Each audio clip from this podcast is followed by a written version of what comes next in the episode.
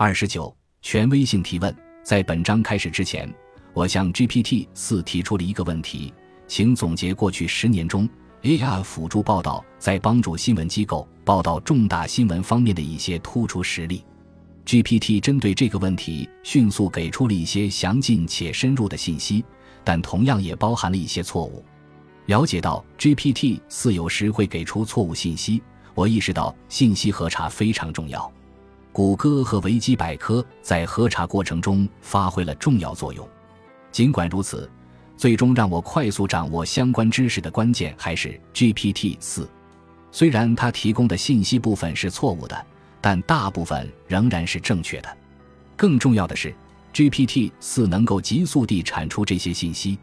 当我用谷歌搜索同类信息时，它给出了许多链接，有些看起来有用，有些则毫不相干。维基百科的体验虽在细节上有所不同，但结果大致相同。然而，借助 GPT 四瞬间从多种来源综合信息的能力，我在几秒钟之内便获得了一份理想中的清单。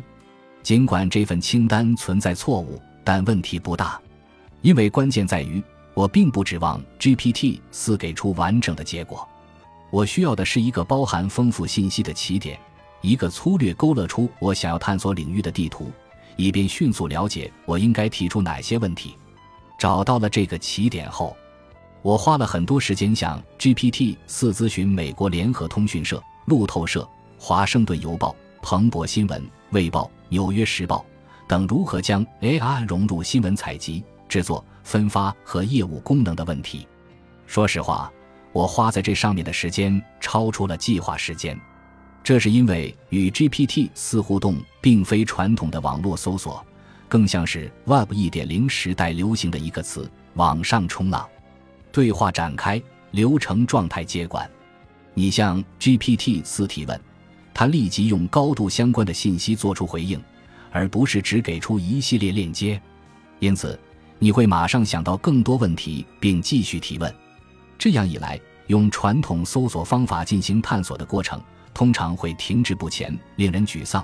哦，原来那个链接跟 AI 和新闻业并没什么关系，而与 GPT 四的互动则更像是在稳步迈向更高层次的认识和理解。我认为，GPT 四的姊妹产品 ChatGPT 广受欢迎，在很大程度上得益于此。这种体验本身响应迅速且具有自我驱动性，从而产生了一种智力升级的效果。提一个问题会让你想再提十个问题。我还意识到，这种现象在很大程度上是本章应重点讲述的内容。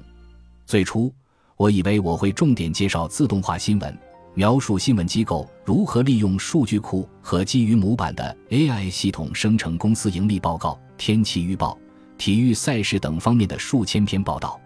然而，尽管自动化新闻确实为新闻机构提供了战略机遇，但与 GPT 四的交流让我获得了一个全新的视角。我认为，对新闻业潜在影响最大且最引人入胜的故事是 GPT 四如何提高消费者的参与度。当人们对新闻分发方式有更多的控制权时，他们会更喜欢新闻。因此，我猜测他们会对新闻有更多需求。